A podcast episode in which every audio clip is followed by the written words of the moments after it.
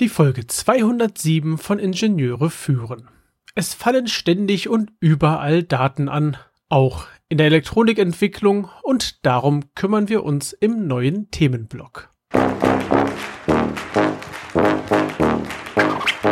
Herzlich willkommen im Podcast Ingenieure führen, der Podcast für Führungskräfte in der Elektronikentwicklung. Wir sprechen über Führung von Ingenieuren, über die verschiedenen Schnittstellen zu anderen Fachabteilungen und vielen weiteren Themen direkt aus der Praxis. Mein Name ist David Kirchner, ich bin Führungskraft in einem mittelständischen Unternehmen und als Zeitpreneur freiberuflicher Spezialist für die FMEDA-Methode, für Design-Reviews und für FPGA-Entwicklung. Willkommen im neuen Jahr, willkommen in 2024. Nach unserem Jahresendurlaub, und zwar sowohl über Weihnachten als auch über Neujahr, ähm, am Roten Meer geht es nun endlich wieder los. Es geht los mit der Arbeit, es geht los mit der Schule und natürlich mit meinen Podcasts, denn mein World of FPGA Podcast bekommt auch ein paar neue Folgen. Ich hoffe, du bist ebenso gut reingerutscht wie ich. Die Frage ist natürlich, wie hast du gefeiert? Im kleinen Familienkreis oder im Gro ein großes Familienfest? Oder bist du, so wie wir, einfach verreist? Du kannst mir gern in LinkedIn unter dem ähm, oder dem Post zu diesem zu dieser Podcast Folge verraten, was du über die Tage so alles erlebt hast. Ja, ein neues Jahr und auch ein neuer Themenblock startet. Allerdings vorher noch ein kurzer Shoutout. Mein Sohn hat seine erste Podcast-Folge aufgenommen, angetrieben von seinem Lehrer für das Fach Gesellschaftswissenschaften oder kurz GEWI. Was zwar ein klein wenig zu Unmut führte, da diese Aufgabe über die Weihnachtsferien aufgegeben worden, worden ist, dennoch eine tolle Leistung und ich finde es eine schöne Idee, die der Lehrer da hatte. Tja, ich mag eben Podcasts. Der Lehrer hat auch sehr detailliert beschrieben, wie vorgegangen werden sollte. Sprich erstmal, das, na gut, das Thema war festgelegt. Äh, es ging um Länder. Mein Sohn hatte das Land Kroatien gehabt. Und dann sollte äh, entsprechend recherchiert werden, eine Struktur geschaffen werden, ein Skript geschrieben werden zum ja, zum Langhangeln, sage ich mal. Und dann kam Aufnahme, Schneiden, eventuell noch Effekte. Ja, und das haben wir letzte Woche dann noch gemeinsam fertig gemacht. Mit diversen Schnitten und nachträglichen Aufnahmen. Naja, wenn ich mir meine ersten Podcast-Folgen so im Schnittprogramm anschaue, da sind auch die ein oder anderen Schnitte enthalten. So ist es eben am Anfang. Ja, Glückwunsch an meinen Großen. Ich bin sehr stolz auf dich, auch wenn du die Folge nicht veröffentlichen möchtest. Tja, aber vielleicht überlegst du dir es nochmal und äh, kannst dann die Folge hier irgendwann online hören. So, nun weiter in dieser Folge, in der es um Daten gehen soll. Daten speziell in der bzw. aus der Elektronikentwicklung bzw. das Verhalten mit Daten innerhalb der Elektronikentwicklung und ich möchte heute starten mit einem Thema namens Datenorganisation. In weiteren Folgen sprechen wir noch über Quellen von Daten, über Datenbanken, über explizit spezielle Daten in der Elektronikentwicklung und wie wir mit dem Bestückungsdienstleister zusammenarbeiten können. Also, los geht es. Daten fallen laufend und überall an. Doch was sind eigentlich Daten? Hier ein kurzer Ausflug in dem Falle zu Wikipedia. Daten bezeichnet das Plural von Datum, Fakten, Zeitpunkten und kalendarischen Zeitangaben. Als Pluralwort steht es für durch Beobachtungen, Messungen und andere gewonnenen Zahlen oder Zahlenwerte sowie darauf beruhenden Angaben oder formulierbare Befunde. Während Daten in der Umgangssprache Gegebenheiten, Tatsachen oder Ereignisse sind, sind Daten in der Fachsprache Zeichen, die eine, Information, die eine Information darstellen.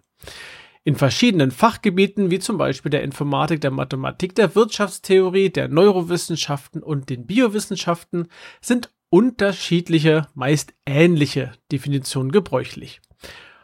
Und jetzt kommt der Teil, den ich am spannendsten finde. Eine einheitliche Definition gibt es bisher nicht. Das liegt auch daran, dass die verschiedenen Fachgebiete dem Begriff Daten einen unterschiedlichen Begriffsinhalt zuordnen, der nur dieses Fachgebiet betrifft. So, das sagt Wikipedia zu Daten. Tja, Daten stellen also Informationen oder Messungen dar, wenn wir uns zum Beispiel im Bereich der Elektronikentwicklung äh, bewegen. Die Daten können temporär oder auch dauerhaft sein. Das ist etwas, was wir ständig feststellen. Wir gibt, gibt Daten, die sind halt nur, naja, für einen gewissen Zeitraum relevant, also temporär, oder sie sind langzeitrelevant, also sprich dauerhaft und müssen irgendwie sicher abgelegt werden. Ja, und dass es eine, keine einheitliche Definition gibt, ja, daran müssen wir uns einfach gewöhnen. Und diese ganzen Daten möchten organisiert werden. Jetzt stellt sich die Frage natürlich als allererstes, was ist eine Datenorganisation und warum ist sie so wichtig? Nun, die Datenorganisation ist der Prozess der Strukturierung und Klassifizierung von Daten in einer Weise, die ihre Verwaltung, Speicherung und ihren Zugriff erleichtert. Und die Datenorganisation ist deshalb wichtig, um Zeit und Aufwand zu sparen, die Datenqualität zu sichern und zu verbessern, die Datenanalyse zu erleichtern und den Datenschutz und die Datensicherheit zu gewährleisten. Und ein Teilbereich des Datenmanagements, was wir uns hier gerade ansehen, das ist die Datenorganisation. Das ist ein Teil des Datenmanagements. Und hier kommen wir zu den wichtigsten Aspekten der Datenorganisation. Zum einen die Datenmodellierung, also sprich die Strukturierung von Daten, damit wir sie später leichter verarbeiten können. Es geht um Datenintegration, also der Prozess, um verschiedene Datenquellen zusammenzuführen und zu harmonisieren. Wir haben die Datenanalyse, das ist die, die Auswertung von Daten, in der wir dann entsprechend Muster versuchen können zu erkennen, es geht um Datenqualitätsmanagement. Das ist die Sicherung und die Verbesserung der Datenqualität. Wir haben Metadatenmanagement. Das ist die Verwaltung von Metadaten, sprich Daten, die Informationen über die Daten enthalten. Das kennen wir alle. Bei Fotos sind Metadaten nicht das Bild, sondern der Ort, die Zeit, ähm, welches Gerät es gemacht hat, bei welcher Auflösung und so weiter. Das sind die Metadaten. Bei Dokumenten sind Metadaten zum Beispiel, wer hat das Dokument angelegt, also das kann auch im Dokument stehen, aber es wird zusätzlich gespeichert. Wer hat das Dokument angelegt, verändert, wann wurde es verändert, in welcher Version ist es und so weiter. Kann man noch ganz viele Metadaten hinzufügen. Ähm, das Datenmanagement beschäftigt sich auch mit der Datenarchivierung, also sprich der langfristigen Speicherung von Daten. Und Datenschutz und Datensicherheit ist relevant. Das sind Maßnahmen, um den Schutz von Daten vor unbefugtem Zugriff oder auch vor Verlust zu gewährleisten. Als praktische Tipps zu diesen Punkten, wie kann man Daten effizient organisieren? Im ersten Schritt wenn wir uns auf unserem File-Server bewegen, ist eine klare Ordnerstruktur sinnvoll und hilfreich. Und zwar eine, die nach inhaltlichen oder nach strukturellen Kriterien benannt ist. Inhaltlich wäre sowas wie, ich habe hier einen Ordner mit Datenblättern, ich habe einen Ordner mit ähm, Schaltplänen, ich habe einen Ordner mit Layouts. Oder ich habe, ähm, wenn ich Strukturen habe, ich habe einen ja, gut, Datenblätter können wir erstmal vielleicht so an einem Punkt lassen. Aber dann haben wir unsere verschiedenen Baugruppen und darunter befinden sich dann Ordner wiederum für Schaltpläne, für Layout und so weiter. Man kann es unterschiedlich sortieren. Ähm, das sollte allerdings festgelegt werden. Wichtig ist auch ein funktionierendes, eine funktionierende Versionskontrolle, die also Änderungen und Benennung der Daten nachvollziehbar macht. Die Daten sollten auch ausreichend dokumentiert sein, damit wir Herkunft, Bedeutung und die Verwendung erklären können. Wir müssen unsere Daten regelmäßig sichern auf verschiedenen Speichermedien, möglichst auch örtlich getrennt, falls ein Standort eine Havarie zu, ähm, zum Opfer fällt. Äh, da gibt es auch Möglichkeit, das Ganze in Cloud-Speichern abzulegen. Allerdings ist Cloud auch nur ein Rechner bei einer anderen Person. Also ich sag mal Datensicherung an örtlich getrennten, auf örtlich getrennten Servern oder ähnlichem. Ja, und die Daten nach jedem Projekt überprüfen, was tatsächlich noch weiterhin aufbewahrt werden sollte, was gelöscht werden sollte und was gelöscht werden, vielleicht sogar gelöscht werden muss. Was haben wir dann für Vorteile bei einer guten Datenorganisation? Ja, eine gute Datenorganisation ermöglicht zum einen eine effektive Nutzung der Daten im Geschäftsprozess und zum anderen erhöht es, erhöht die gute Datenorganisation die Datenqualität, um unsere Aufgaben entsprechend erledigen zu können. Weiterhin ist die Datenorganisation gut, um eine leichte Datenanalyse zu, äh, zu gewährleisten, die für die entsprechenden Erkenntnisgewinne und Entscheidungsfindungen wichtig ist. Ja, und eine gute Datenorganisation gewährleistet außerdem den Datenschutz und die Datensicherheit, so wie ich das eben beschrieben habe. Und hier ein paar wenige Praxisbeispiele aus meinem eigenen äh, Bereich hier. Ich habe zum Beispiel für meine Entwicklungsprojekte auf meinem eigenen Server ein SVN laufen. Ähm, kein Git in dem Falle. Das äh, ist schon ein Weichen her, dass ich den angelegt habe, den Server und also beziehungsweise das SVN eingerichtet habe und nutze es seitdem. Für mich funktioniert's. Auch wenn Git ein paar Vorteile hat, ich finde das SVN weiterhin sehr gut funktional. Dort lege ich meine Entwicklungsprojekte ab, ähm, auch Dokumente und ähnliches landen dann entsprechend dort und werden einfach dann mit versioniert.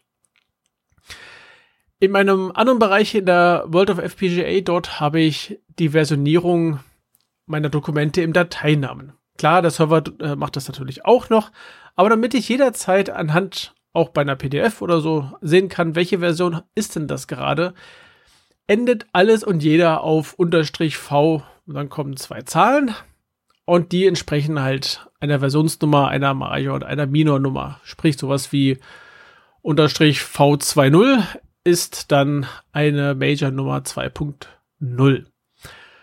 Und Releases haben grundsätzlich Major-Nummern, die Minor-Nummer ist 0. Das heißt, wenn ich etwas fertig geschrieben habe, wo ich sage, das wird jetzt released als Dokument, dann bekommt es die V10, V20, V30, V40 und so weiter. Und ich habe für alle Projekte und auch für die Kundenaufträge mir Templates für die Ordnerstruktur angelegt, sodass ich äh, nicht lange überlegen muss, ha, wo lege ich denn gleich nochmal die Rechnung hin und wo lege ich dieses und jenes und Angebot und naja und so weiter. Nein, ich habe dafür über die Zeit entwickelt, ein, eine Ordnerstruktur, mit der ich klarkomme, mit der ich arbeiten kann, die ich verstehe. Und ich glaube, das ist das Wichtigste bei solchen Strukturen. Finde eine Struktur, mit der du arbeiten kannst. Wenn ihr mehrere seid, tauscht euch aus, wer hat wie mit welchen Strukturen schon gearbeitet. Kommst du neu in eine Firma, dann darfst du dich höchstwahrscheinlich an die vorhandene Ordnerstruktur erst einmal herantasten dürfen und dort dann gegebenenfalls langsam und vorsichtig Änderungen, die das Ganze ein bisschen optimieren, ähm, dort dann einbringen. So, ich hoffe, dieser Einstieg in das Thema Datenorganisation äh, und so weiter ähm, war für dich spannend und vielleicht sogar ein kleines bisschen inspirierend. Und ich hoffe, dass dir diese Folge gefallen hat. Du kannst mir gerne eine Runde Feedback schicken, wenn du das möchtest, auch über verschiedene Themenvorschläge, die dir vor deinem geistigen Ohr, Ohr vor deinem geistigen Ohr, so, Auge, Ohr, vor deinem, naja, sagen wir von deinem Ohr, ähm, herumgeistern, die kannst du mir auch gerne zukommen lassen. Verbinde dich in LinkedIn mit mir und schreib mir über diesen Kanal. In LinkedIn findest du auch die Gruppe zu diesem Podcast, die langsam etwas wieder aus ihrem Schlaf, wo ich versuche, sie ein bisschen aus ihrem Schlaf zu erwecken. Ja, empfehle gerne diese Folge oder auch den ganzen Podcast deinen Kolleginnen und Kollegen und ich freue mich über eine 5-Sterne-Bewertung auf Apple Podcasts und auf eine Rezension. Mein Newsletter sowie weitere Informationen findest du in den Show Notes unter ib-dck.de slash if207. Das war die heutige Folge des Podcasts Ingenieure führen. Ich danke dir ganz herzlich fürs Zuhören. Nutze das Wissen und die Tipps, um deinen Arbeitsalltag zu vereinfachen und zu verbessern.